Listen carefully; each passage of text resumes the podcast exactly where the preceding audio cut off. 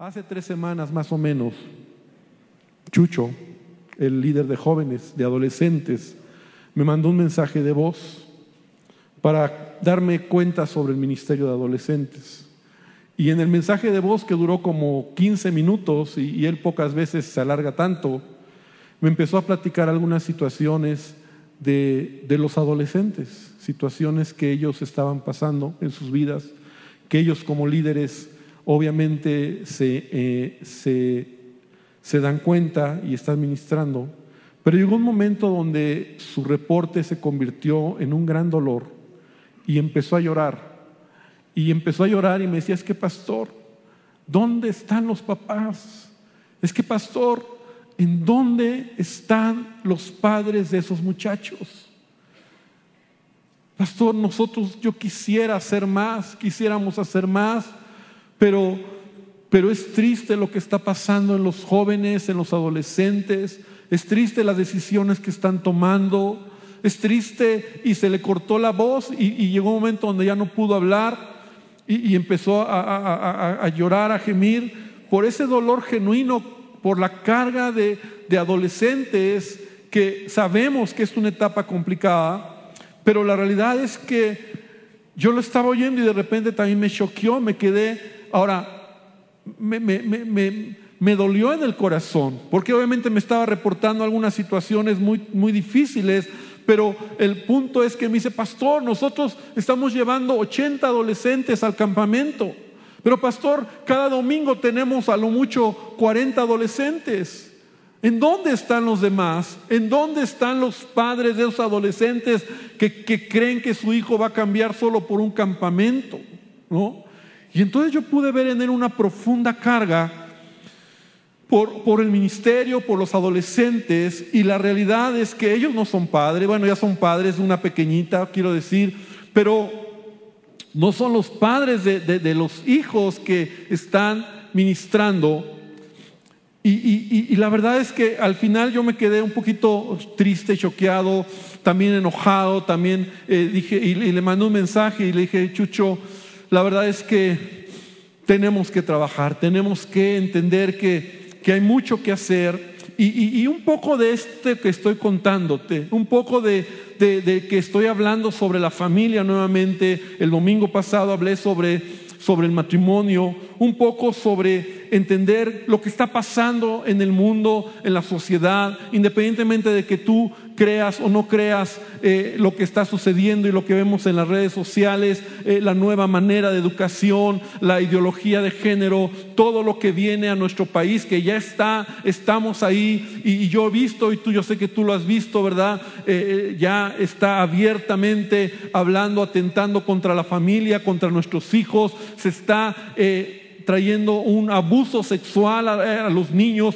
porque un abuso sexual no es solamente cuando un niño es tocado, es violado, es, es vulnerado en sus partes, sino un abuso sexual es cuando un niño, siendo un pequeño, tú le abres el entendimiento a algo que él no tiene que saber todavía. Eso es un abuso sexual. Estás abusando de su sexualidad y estás violando su inocencia y estás perturbando su inocencia y, y estás destruyendo su vida. En estos días yo he estado platicando y mi esposa y yo hemos tomado tiempo para ministrar situaciones complicadas de la iglesia y fuera de la iglesia sobre falta de identidad, sobre jóvenes que están tomando otro camino. Entonces todo esto que te estoy platicando como, como inicio he decidido tomar este tiempo para hablarte sobre tus hijos. Y si tú no eres padre o si tú eres un joven que a lo mejor dices, bueno, pastor, entonces yo me voy a dormir un ratito, por favor escúchame, por favor entiende que un día lo serás, un día serás padre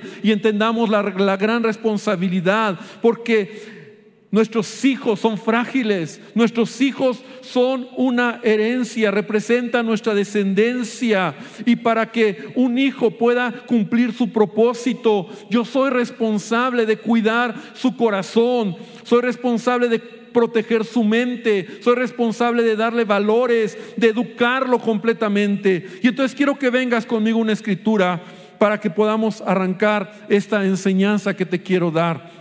Dice la Biblia, eh, eh, antes de, quiero leerte o, recordarte Salmo 127, 3, que dice, he aquí herencia de Jehová son los hijos herencia de Jehová son los hijos. No importa, no importa la edad que tenga tu hijo, si sea un bebé, si sea un niño, adolescente, joven o incluso ya esté casado. No importa, sigue siendo tu hijo. Y un hijo, tú sabes que lo llevas en tu corazón hasta que te mueres. Un hijo jamás deja de ser tu hijo. Un hijo desde que nace, desde el primer momento en que tú sabes que Él ha sido concebido, tú puedes amar, amar a ese hijo. No es fácil, no es sencillo. La educación de los hijos nos sacan las canas que tenemos, pero al final vale la pena. Y dice la Biblia, herencia de Jehová son los hijos.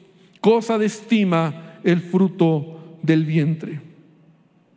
Pero quiero que vengas conmigo una escritura que está en Hechos capítulo 7, versículo 19.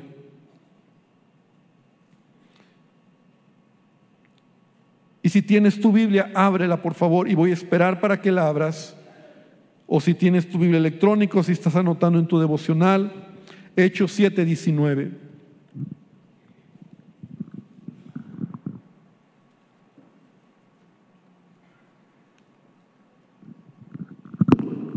Y dice la palabra de Dios, este rey, usando de astucia con nuestro pueblo, maltrató a nuestros padres a fin de que expusiesen a la muerte a sus niños para que no se propagasen.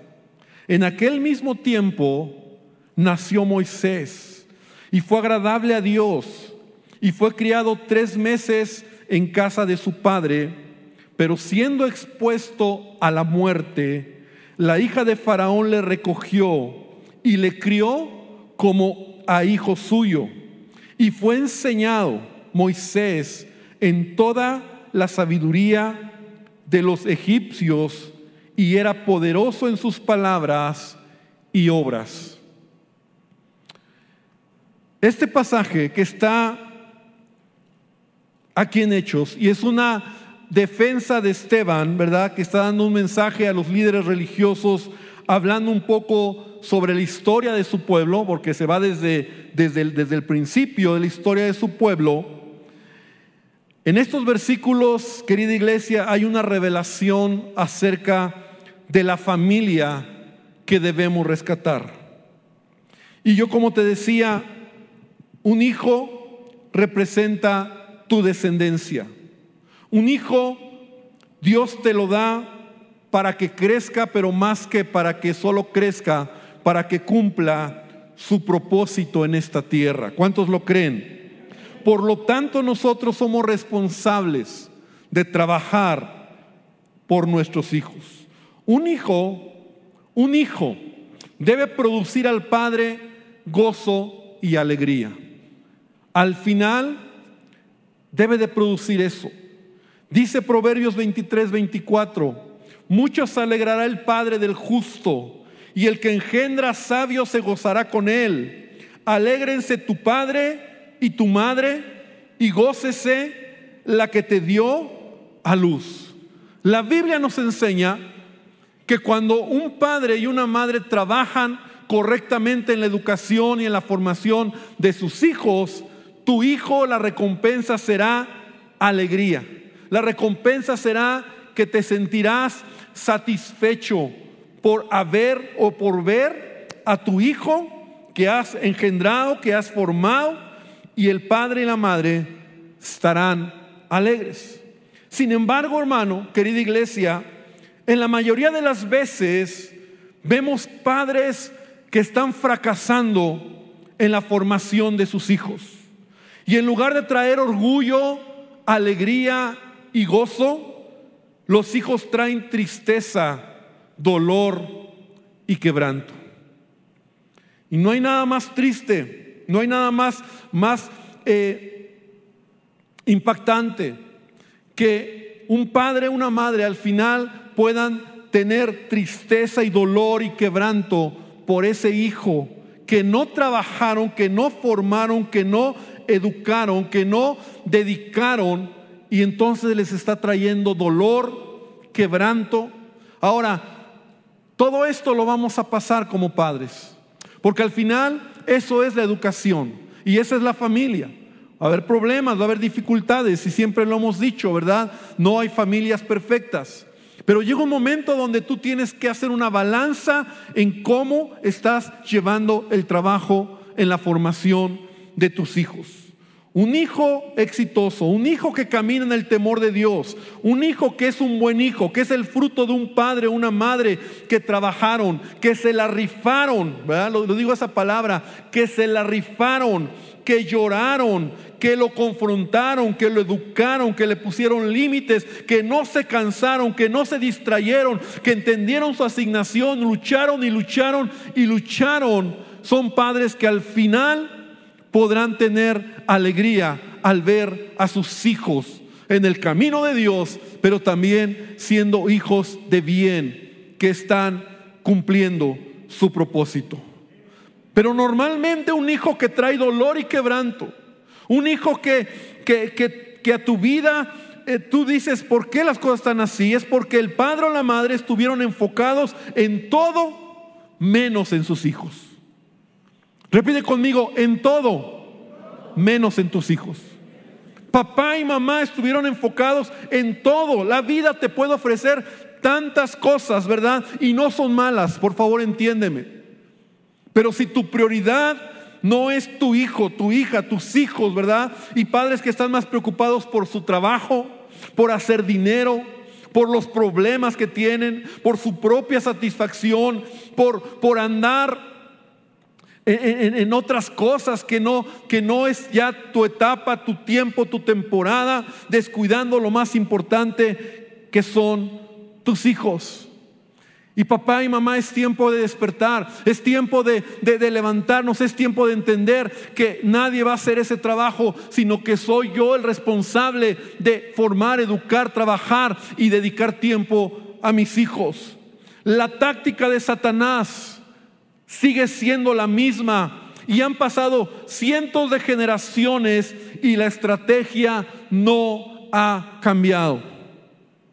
Satanás sigue teniendo la misma estrategia. ¿Sabes que a veces yo, yo digo es impresionante cómo Satanás, sus maquinaciones, el apóstol Pablo dice que no ignoremos las maquinaciones de Satanás. ¿Para qué? ¿Qué dice la Biblia? Para que no gane él ventaja sobre nosotros. O sea, la Biblia me enseña que yo debo de conocer cuáles son las estrategias, las maquinaciones de Satanás. Cuando yo conozco lo que Satanás hace, porque él a veces y muchas de las veces no cambia la estrategia. Es la misma cada generación. Lo increíble es que si no lo vemos, si no lo entendemos, si yo oro esta, esta, esta mañana para que venga a tu vida una revelación de entender la estrategia del diablo. Y la estrategia la encontramos aquí, en lo que Esteban está diciendo, en donde dice, este rey, usando de astucia con nuestro pueblo, maltrató a nuestros padres a fin de que expusiesen a la muerte sus niños. O sea, Ve la estrategia de Satanás. La estrategia es esta. Oprime a los padres, distrae a los padres, desenfoca a los padres y los hijos se mueren. Esa es la estrategia. La estrategia de Satanás es esa. Todos conocemos la historia del pueblo de Israel en Egipto. El pueblo de Israel eran esclavos trabajaban jornadas de trabajo muy pesadas. Llegaban cansados seguramente a casa, no tenían tiempo de nada. Esa era la vida de los israelitas. Israelitas que eran esclavos, que eran oprimidos por los egipcios. Este rey, Faraón, simboliza a Satanás. Es una analogía de Satanás. Y conoces, si, si, un poco has estudiado la palabra, ¿verdad? Hablando de Egipto es el mundo, Satanás o Faraón representa Satanás, el mundo. Y esa es la estrategia que cada generación Satanás y el mundo ha traído sobre los padres.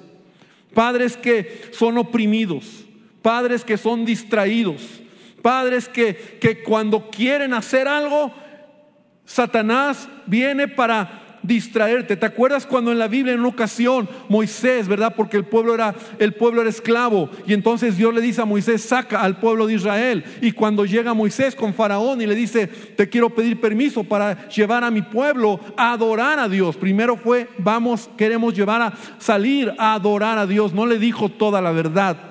A uno le había dicho, nos vamos a ir de aquí, pero solamente era, vamos a adorar a Dios. ¿Cuál fue la respuesta de Faraón? ¿Cuál fue la respuesta? En Éxodo capítulo 5, versículo 6, encontramos la respuesta de Faraón. Y entonces dice, Faraón dio la siguiente orden a los capataces egipcios y a los jefes de cuadrilla israelita. Y les dijo, ya no les provean paja para hacer los ladrillos, hagan que ellos mismos vayan a buscarla, pero exíjales que sigan fabricando la misma cantidad de ladrillos que antes, no reduzcan la cuota, son unos perezosos, por eso claman, déjanos ir a ofrecer sacrificios a nuestro Dios, cárguenlos con más trabajo, repite conmigo, cárguelos con más trabajo, háganlos sudar y así aprenderán a no dejarse llevar por las mentiras. La estrategia no ha cambiado. Cuando un padre es oprimido por el diablo, es distraído por el diablo, cuando tú te sientes que estás cargando el mundo y que entonces por eso no puedo formar a mi pastor, es que ¿qué quiere? No tengo el tiempo. Déjame decirte que es un engaño que el diablo ya te, ya te puso y entonces crees que no puedes, en realidad eh, has sido engañado por la misma estrategia, el mismo, eh, la misma manera que cada generación sucede. Padres oprimidos pero no solamente eso. Sí, nos dice que maltrató a nuestros padres y entonces los hijos fueron expuestos a la muerte. Y conoces la historia. Pero en nuestra generación, eso es lo que Satanás está trayendo a los hijos. Están creciendo y están muertos. Muchas veces por falta de conocimiento de Dios porque no son formados, porque papá y mamá se la pasan en broncas, porque papá y mamá se la pasan en rollos, porque a lo mejor ya te separaste de tu esposo, de tu esposa y todavía sigues cargando esa losa, o estás buscando otra persona, o a tus hijos los has descuidado. Por favor, es tiempo de entender qué daño estamos haciendo a los hijos. Porque cuando Satanás ha logrado desenfocarte, ha logrado hacer que tú sientas que estás llevando toda la carga. Es que, pastor, tú no sabes toda la carga que yo llevo, tú no sabes el trabajo que tengo, tú no sabes el negocio, tú no sabes los tiempos, las horas. Hermano, todos lo hemos hecho, pero los que hemos querido enfocarnos en los hijos, lo hemos hecho también, porque entendemos cuál es nuestra prioridad. Y mi prioridad jamás, jamás será otra cosa. Primero, mi familia, mi esposa y mis hijos. ¿Cuántos dicen amén a eso? Pero eso requiere tiempo. Y tenemos que zafarnos de ese engaño. La pregunta es, ¿qué es lo más importante o qué es más importante en tu vida que el cuidado de tus hijos? ¿Qué es más importante? Es una respuesta que solo tú tienes que, que traer a tu corazón. ¿Tu trabajo? Tus amigos, incluso cosas sanas, tu deporte, tus planes, tus sueños. ¿Qué es más importante? Porque cuando nosotros no entendemos esta verdad, entonces caemos en el mismo engaño que sucedió miles de años atrás cuando, cuando Faraón oprimió a los padres. Padres oprimidos, entonces los hijos eran expuestos a muerte. Nadie decía nada. Llegó el punto donde todos los niños, ¿verdad?, nacidos del, pueblo de Israel, los mataban. Y nadie decía nada.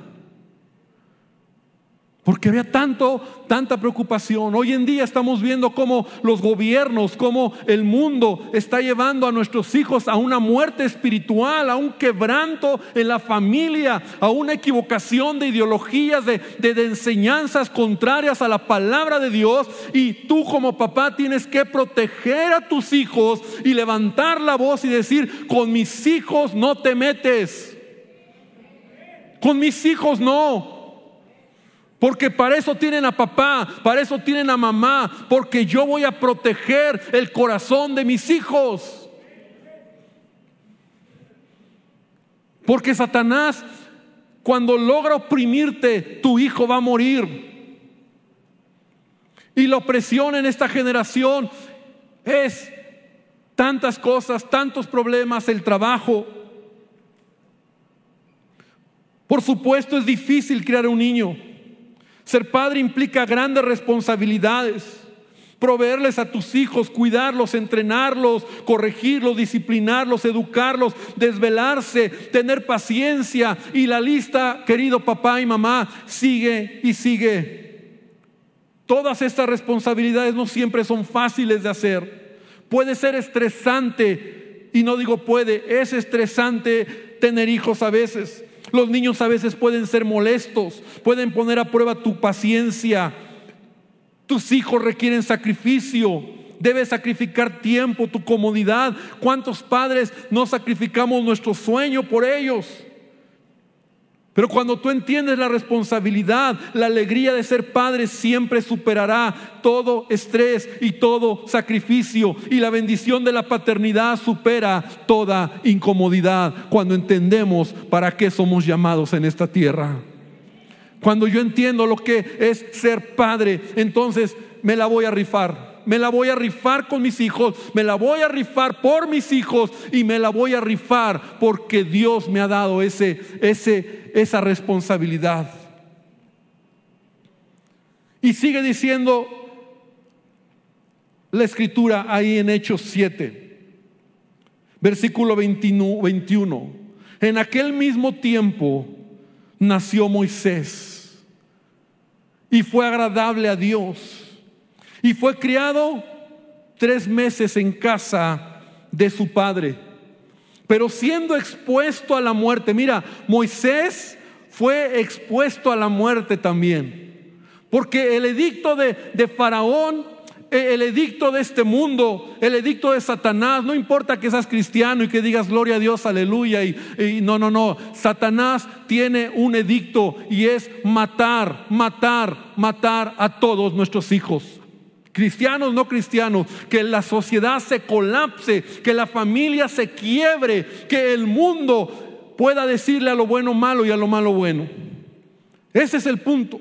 Y, las, las, las culturas, las civilizaciones, si tú eh, leemos un poco de historia, se han colapsado precisamente en ese punto cuando la maldad, el pecado, la perversión y la familia se ha perdido. Entonces las civilizaciones se quiebran. Entonces Moisés fue expuesto también a, la muerte.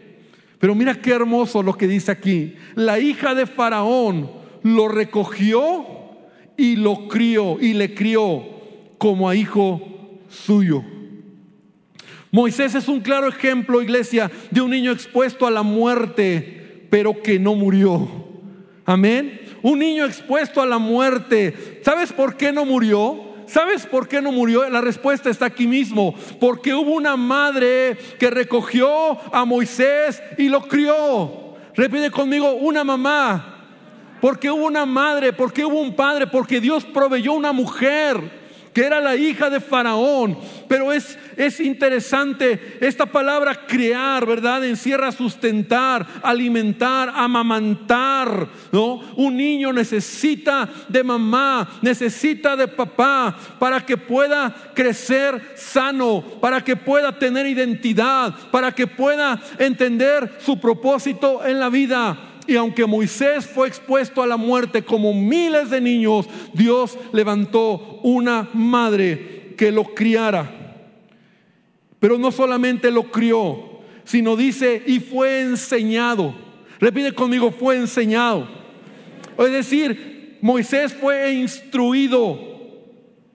Fue instruido cuando un hijo tiene a papá o a mamá como modelos de instrucción, cuando ellos dan identidad al hijo, cuando ellos se preocupan por formar y forjar el corazón del hijo, el hijo crecerá sano. Moisés fue instruido fue instruido y a lo mejor tú eres instruido en la sabiduría de los egipcios, pero sabes que él recibió instrucción y aún todo lo que aprendió, todo lo que recibió, Dios lo usó para levantar a este gran líder, Moisés. Pero la razón es porque hubo papá o hubo una madre que protegieron, que criaron y que instruyeron al hijo. Jamás, hermano, jamás Podrás tener hijos bendecidos, hijos con propósito, hijos, hijos eh, que se levanten exitosos, hijos con temor a Dios, si tú como padre no los has instruido y no los has criado. Jamás puede ser. No son como los animalitos. No se dan como a ver qué tal me sale. No es a ver qué resulta. No es bueno, mi hijo me salió bueno, me salió malo. No, tenemos que trabajar por el corazón de nuestros hijos. Amén. La diferencia en donde estuvo entonces entre Moisés y los demás niños fue los padres que tuvo. Fue los padres que tuvo. Y Dios proveyó una madre para Moisés. Y Dios proveyó un hogar para Moisés. Y Dios proveyó una de educación para Moisés. Y Moisés ahí fue protegido, fue criado, fue educado, fue formado, creció. Y la pregunta es, ¿cómo estamos trabajando por nuestra familia, por nuestros hijos? Esta mañana quiero llamar tu atención, papá y mamá, porque es importante trabajar, dedicar tiempo por nuestros hijos. Y te tengo que repetir, tienes que cuidar a tus hijos. Hoy más que nunca tienes que levantarte y por favor entiéndeme, ¿verdad? Porque a veces somos tan, tan, tan brutos, perdón la palabra que uso, ¿verdad? Tan brutos en la manera en que actuamos con nuestros hijos que los sacamos de onda, ¿no? Como el pastor ya dijo que te tengo que cuidar, entonces ya te quito todo, te retiro todo y, y el pobre niño dice, ¿qué le pasó a mi mamá, a mi papá? O sea, no, no, no, o sea, pero tienes que trabajar. Tienes que cuidar lo que ve. ¿Qué, está mirando? ¿Qué, ¿Qué ve aquí? O sea, tú sabes todo lo que esto puede destruir el corazón de un niño.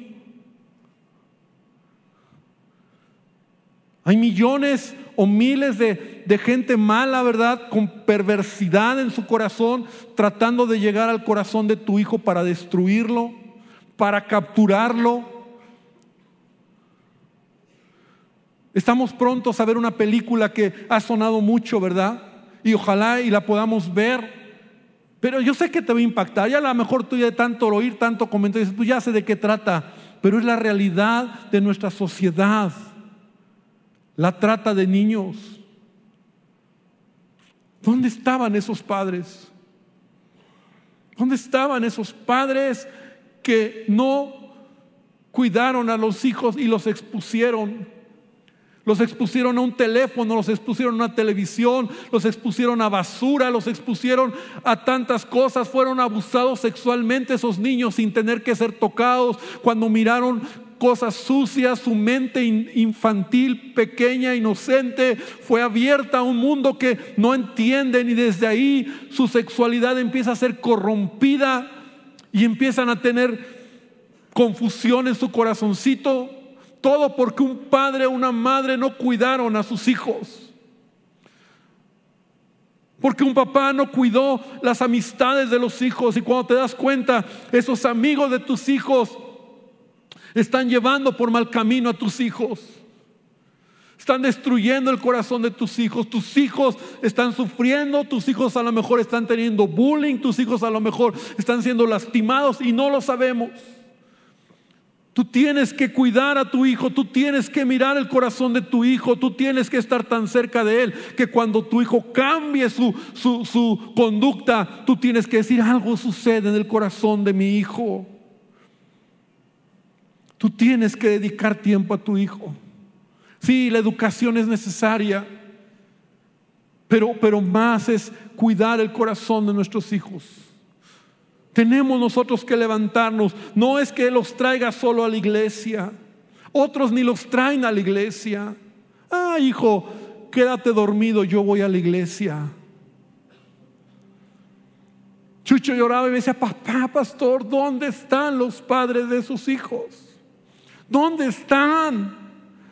Porque vienen aquí y nos dicen, mi hijo así, mi hijo así, pero ¿qué han hecho ellos? ¿Dónde están los papás?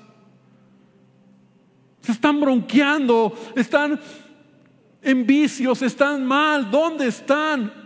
Y los hijos están muriendo. Allá afuera, conectándose con, con amigos, con drogas, con alcohol, con pornografía, conectándose ahora con ideologías Sabes, muchos de los hijos expuestos, esta generación y las que vienen, muchos van a probar, y escúchame bien, van a probar la homosexualidad, el lesbianismo, solamente porque está ahí. Así como tú probaste la droga y probaste el alcohol y el cigarro porque ahí estaba. Ese es el ambiente que tus hijos están respirando hoy. Y esa es la presión que tus hijos están recibiendo hoy. En tus tiempos era, eres maricón, eres, eres raro si no tienes novia. Hoy, si no, si no pruebas esto. Y en el camino muchos van a salir, pero otros se van a quedar atorados en su vida y su vida va a ser destruida. Iglesia, tenemos que hablar estas cosas, tenemos que levantar la voz, tenemos que tomar y rifárnosla para cuidar a nuestros padres, a nuestros hijos. No te canses de ser el protector de tus hijos. Entre más tiempo pase para que ellos conozcan, vean los dispositivos o vean programas, mejor. Cuida a tus hijos. Enséñales la palabra. Ora por tus hijos. Cada día que se les haga un hábito que papá y mamá oran por sus hijos. Tráelos a la iglesia, pero aún la iglesia que tanto puede darte. Dos horas en un domingo. Adolescentes, una hora y media y algunos hasta de malas están ahí. ¿Qué podemos hacer? ¿Cómo podemos ganar esta batalla tan, tan destructiva, tan desgarradora? Porque los hijos están muriendo, porque los padres están siendo oprimidos, han sido capturados por Faraón.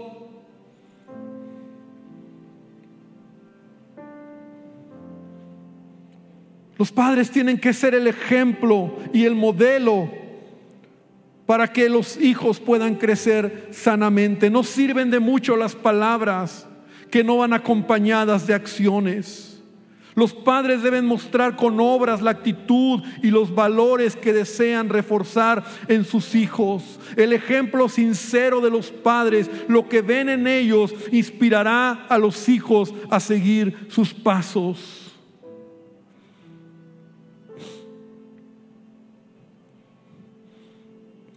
Conozco a tantos jóvenes, amigos, compañeros que crecieron en la iglesia, pero hoy están lejos de Dios. ¿Sabes por qué?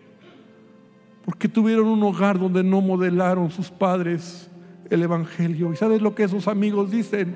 Yo no quiero ser hipócrita como mis padres. Para ser cristiano como ellos, yo tengo una mejor vida que quiero vivir. Hijos dolidos porque aunque papá y mamá venían a la iglesia, ellos veían a papá y mamá saliendo de la iglesia pelearse, ofenderse, lastimarse. Ellos veían cuando papá o mamá azotaban la puerta, se ofendían, se, se decían groserías, se maldecían. Y el hijo ahí está atemorizado y confundido. Porque aquí le decimos, ama a tu padre y a tu madre. Y él dice, ¿cómo? Usted no conoce a mi papá. Usted no sabe lo que mi papá hace en casa. Usted no sabe que mi papá llega alcoholizado y, aunque va a la iglesia maltrata a mi mamá. Usted no sabe lo que es. Y, y no me diga, yo no quiero ser cristiano. Y por eso los hijos no están en este lugar. Por eso muchos adolescentes están en el campamento y oramos, oramos para que haya un impacto en sus corazones. Pero qué tanto cuando ellos regresen, no fue un peniel, ¿verdad? La Chucho me decía, muchos papás creen que es un peniel o que no, fue un campamento. Y hubo palabra, y hubo ministración, y, se la pasaron bien, y, y fueron impactados por la palabra. Pero qué tanto podemos nosotros, cuando papá y mamá no están siendo honestos, íntegros y un ejemplo sincero para sus hijos. No somos perfectos. Yo le fallé a mi hijo muchas veces. Yo me equivoqué en la educación de mis hijos. Pero algo que ellos no pueden decir es que yo era un hipócrita. Es que yo era un doble vida, doble cara. Y eso te lo he enseñado, yo lo aprendí de mis padres. Y mi papá nos decía, en esta casa haces lo que tú ves de mí. Si yo lo hago, tú lo puedes hacer. Así que si yo no lo hago, tú no puedes hacerlo. ¿Me has visto llegar tarde? ¿Me has visto gritarle a tu madre?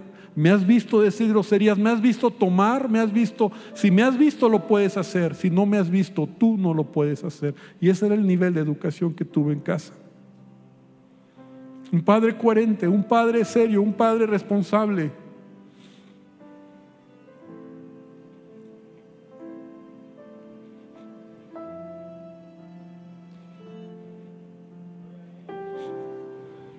Tenemos que levantarnos, papá, mamá. El apóstol Pablo decía, pongan en práctica lo que han aprendido de mí, recibido y oído y lo que han visto de mí y el Dios de paz estará con ustedes. Imítenme a mí como yo imito a Cristo. Ese es el corazón de un buen padre. Y Pablo tenía la autoridad para decirlo. Lo que han visto, lo que has oído, imítalo. Muchos hijos hoy no vienen a la iglesia no solamente porque se les hace aburrido, sino porque la iglesia no representa para ellos nada. Porque para papá y para mamá tampoco lo es. Porque cuando se puede, cuando se quiere, cuando hay tiempo. Y cuando se viene, pues a ver si se cambia. Pero tu hijo vive contigo 24/7 allá, allá en tu casa. Y querida iglesia, padres maltratados, padres oprimidos, hijos expuestos a la muerte. No ha cambiado y no cambiará en cada generación. Termino con una escritura más. Y la pregunta es, ¿por qué Dios te dio un hijo? ¿Por qué Dios te dio esa hija, ese hijo o esos hijos? ¿Por qué? Independientemente de cómo haya sido el contexto que ellos nacieron, los tienes. Y yo encuentro en Génesis 18, 19 una expresión tan amorosa de Dios a un hombre que fue un buen padre. No se dice mucho de él, pero fue un buen padre. Y es Abraham. Y entonces dice Dios de Abraham, porque yo sé que mandará a sus hijos y a su casa después de sí, que guarden el camino de Jehová, haciendo justicia y juicio, para que haga venir Jehová sobre Abraham lo que ha hablado acerca de él. Mira qué hermoso, porque yo sé, dice Dios, que Él mandará a sus hijos y a su casa después de sí, o sea, sus generaciones, que guarden el camino de Jehová.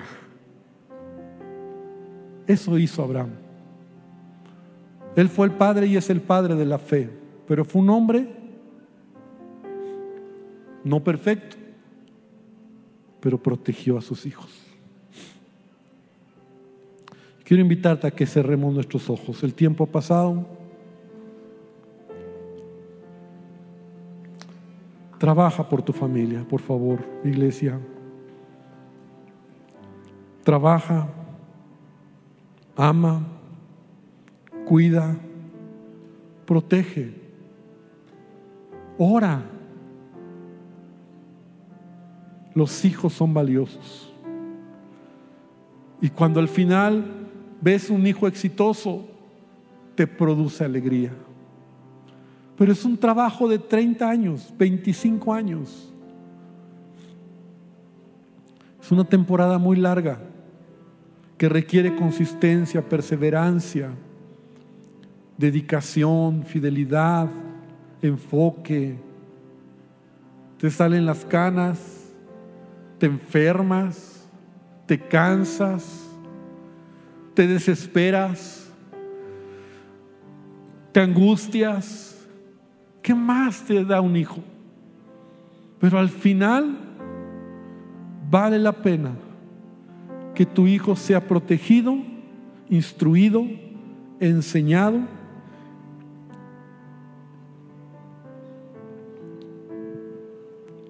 Que tu hijo sea bendecido.